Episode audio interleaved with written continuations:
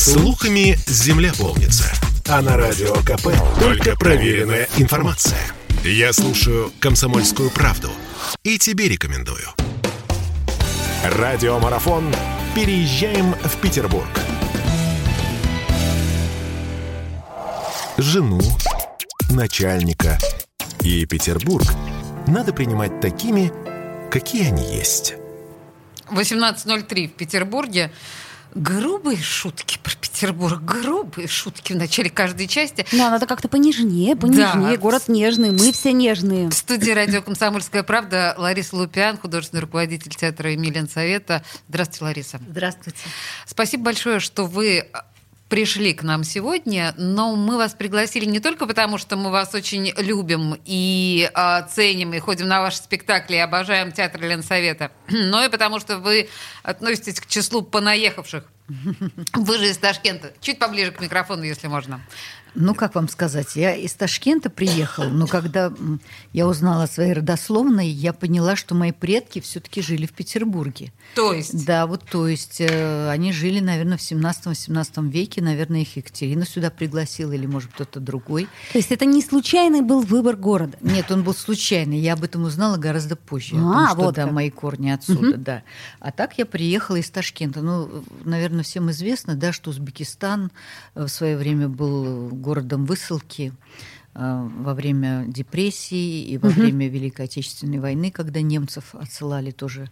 И поэтому, мои, а поскольку у меня немецкие корни, то мои предки оказались там, вот они в Туркестане так называемом.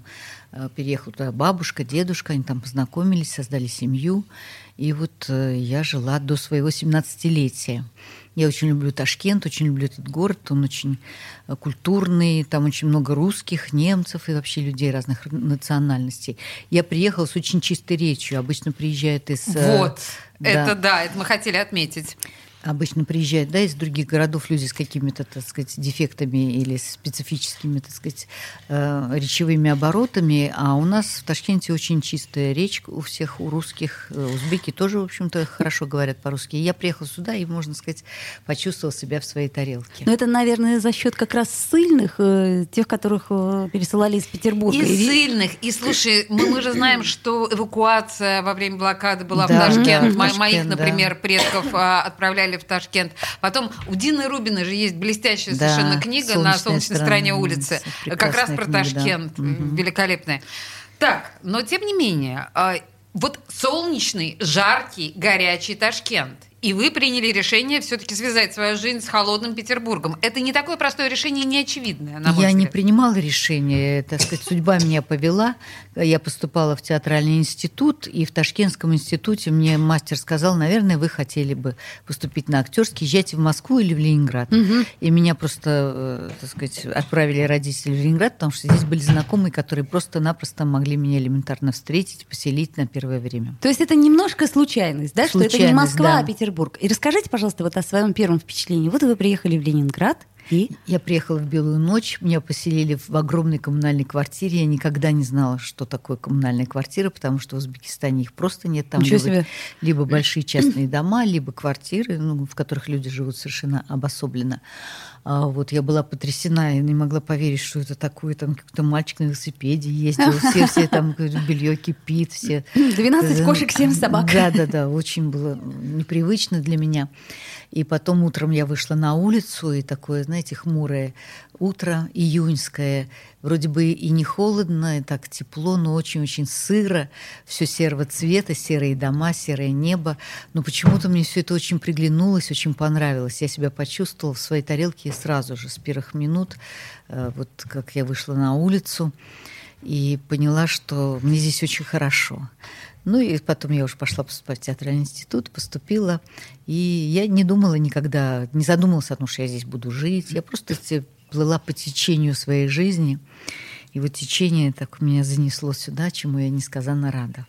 Я бы сейчас предложила нам с вами послушать небольшой материал э, от наших коллег про культурную столицу. Петербург, культурная столица. Лариса, вы вообще помните, каким образом Петербург стал культурной столицей в наших? Вот этот вот стереотип, нет?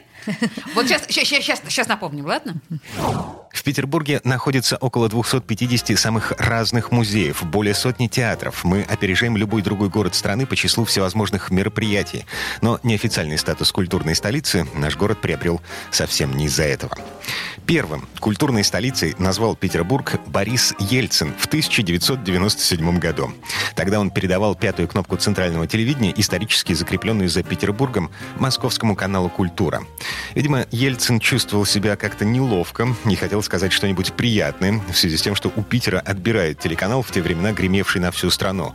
Но формулировка прижилась и действительно стала брендом нашего города.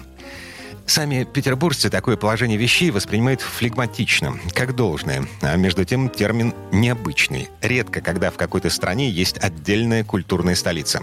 Ну, например, главные города Великобритании, Италии или Франции остаются столицами во всех смыслах этого слова, в том числе по количеству и качеству театров, музеев и так далее. Но почему же в России Петербург стоит особняком? Во-первых, Петербург с легкой руки Петра был нормальной столицей в течение двух веков. Он оказался построен именно тогда, когда Россия из страны, варящейся в собственном соку, превратилась в европейскую державу. Имперский Петербург был магнитом для талантливых и амбициозных людей со всей страны и со всего мира, поэтому именно Питер снял сливки с мощного культурного подъема 18-19 веков. Лучшие писатели, поэты, живописцы, архитекторы, композиторы рано или поздно оказывались именно здесь. Ну и Петербург остается самым европейским городом России с точки зрения как местоположения, так и архитектуры. Но за идеальными фасадами скрываются мрачные подворотни и дворы-колодцы. Именно в этом сочетании великолепия и упадка формируется уникальный петербургский дух, которым местные гордятся не меньше, чем Эрмитажем или Мариинским театром. Ну что, Лариса, вы согласны Прекрасная с нашими справка, авторами? да, замечательная, да. Но вас сказано. не а, коробит, когда про Петербург говорят культурная столица, северная столица? Ну, же Нормально? коробить? Я горжусь этим, мне это очень приятно. Хоть мы и не столица, но хотя бы культурная. Хорошо, принято. Боже мой, что ж. А, а то, что в Петербурге не так много театров, как в Москве, вас вот не уж смущает? точно. Ну, я думаю, что, может быть, это даже радует в какой-то степени. Мне кажется, в Москве уже просто как зашкаливает количество театров. В Петербурге все-таки поменьше, но зато они такие значимые, и все находятся в центре города, да, вот единственная мастерская, там и БУФ находится немножко на отшибе. А так, ну, мне кажется, это правильно, что такие большие имперские, я бы сказала, театры, э, которые имеют шикарные здания, да, и находятся в центре города. Ларис, а можно я вас э, к театру Ленсовета э, поближе да, С сориентирую? Э, Что сейчас? Вот запустились, сезон начался. Что хочется сказать потенциальному зрителю? А, Хочется сказать, приходите в театр. У Ну, нас очень понятно, разнообразный репертуар. Открылись мы в этом году комедией. То, что несказанно любят наши зрители, по которому очень соскучился театр Ленсовета. Это э, комедия «Сеньор из высшего общества», сделанная специально на Семена Стругачева. Это изумительный сюжет да, о, моши- о мошеннике, да, который э, на деле оказывается очень благородным э, так сказать, человеком, любящим семьянином. Вот. А в- значит, э, летом мы выпустили спектакль «Бесы». Вот видите, какие у нас такие контрасты. Да, и Я бы бесы, сказала, да. прям Да. противоположные. Ну, собственно, мы к этому и стремились. Я считаю, что в этом тоже есть своя так сказать, логика в том, что в театре ш- шли разнообразные пьесы, разнообразные жанры бы у нас появлялись на нашей сцене. «Бесы» тоже получился у нас очень так сказать, интересный спектакль. Сделал его режиссер Алексей Слюсарчук. Это Очень хороший, Чудесный да. режиссер. Да, я очень рада, что мы его пригласили. И Спектакль получился очень глубокий, очень настоящий. И, конечно, эту пьесу сделать как-то необычно. Каждый режиссер по-своему делает. Мы, конечно, очень-очень волновались, как получится. у Нет, ну особенно после Малого драматического театра, когда все как бы помнят этот опыт, и вы, очевидно, как-то иначе совершенно решили эту историю. Ну, да, конечно, ну, конечно, у меня тот спектакль стоял перед глазами, и вообще была мысль Додина пригласить, чтобы он сделал нам да. Было бы любопытно, Ну, как ну, он сделал бы это у вас.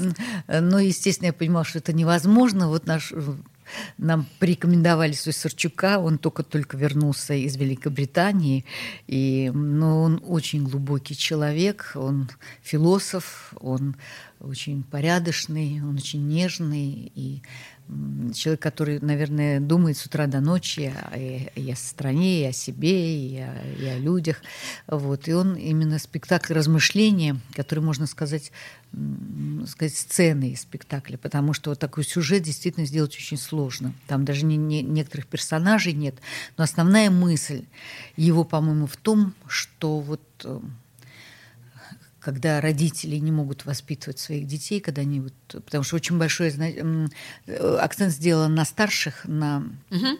На, значит, на Верховенском угу. и на Вар Варваре Петровне, вот их неудавшийся какой-то роман, роман. который ага. длился всю жизнь, вырастил уродов, детей уродов, потому что они не воспитывали своих детей, они не Они были слишком да, заняты. Они были заняты другим, собой, да. да, она была занята так сказать, преклонением перед ним, может быть, ей хотелось быть меценатом по отношению к нему. И вот они вырастили вот таких вот недо, не до детей, которые вот превратились в бесов, которые вот разворошили меня, весь город. У меня вопрос, а вот в чем отличие э, петербургских, ленинградских театров и артистов, ну, например, от московских? И, например... на ответ 30 секунд. Да. Я думаю, что наши артисты более скромные, и они черпают, э, так сказать, свои силы в театре, а московские все-таки в кино черпают свои силы, и там слишком субординация развита между артистами, снимающимися и не снимающимися. У нас все-таки есть театральный слой театральных артистов, которые завоевали свою репутацию именно в театре. Лариса Лупиан в студии радио «Комсомольская правда», художественный руководитель театра имени Ленсовета. Спасибо Все вам театр. большое. Все в театр. Все в театр. Спасибо большое, Лариса. Спасибо.